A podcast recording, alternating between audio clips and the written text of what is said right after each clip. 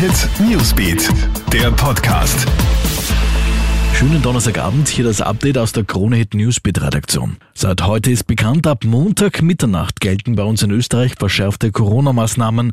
So werden private Treffen indoor auf zehn Personen beschränkt. Das ist aber nur eine von drei konkreten Maßnahmen, die Bundeskanzler Sebastian Kurz heute in einer Pressekonferenz verkündet hat. Punkt zwei betrifft die Gastronomie.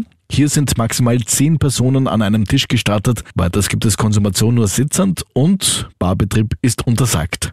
Punkt 3, die Maskenpflicht, die ja ohnehin schon besteht, wird weiter ausgeweitet. So müssen etwa auch auf Märkten und Messen im Freien die Masken getragen werden. Alle Details zu den verschärften Corona-Maßnahmen findest du online auf kronehit.at. Dänemark setzt Österreich auf die rote Liste, also auf die Liste jener Länder, welche die dänischen Risikokriterien nicht erfüllen.